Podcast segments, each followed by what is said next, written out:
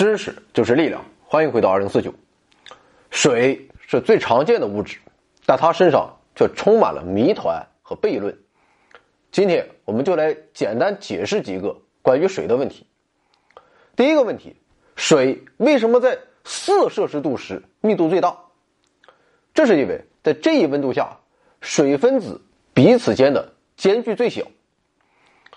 第二个问题：固态的冰为什么会漂浮在液态的水之上？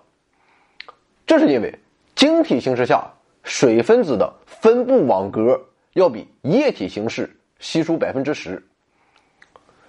第三个问题：氢与氧的气化温度都很低，那么为什么水的气化温度在常温常压下将会高达一百摄氏度？这是因为水分子间的氢键使得它从液体变成气体时需要吸收更多的能量。最后一个问题：为什么热水比冷水结冰速度更快？原因还在于氢键。事实上，温度更低的水分子之间氢键更多，那么这就意味着结冰需要消耗更多的能量。完了，回到二零四九微信订阅号已全面升级，微信搜索“回到二零四九”或 “back to 二零四九”，阅读节目文本，还有更多惊喜，精神的、物质的，还有你懂的。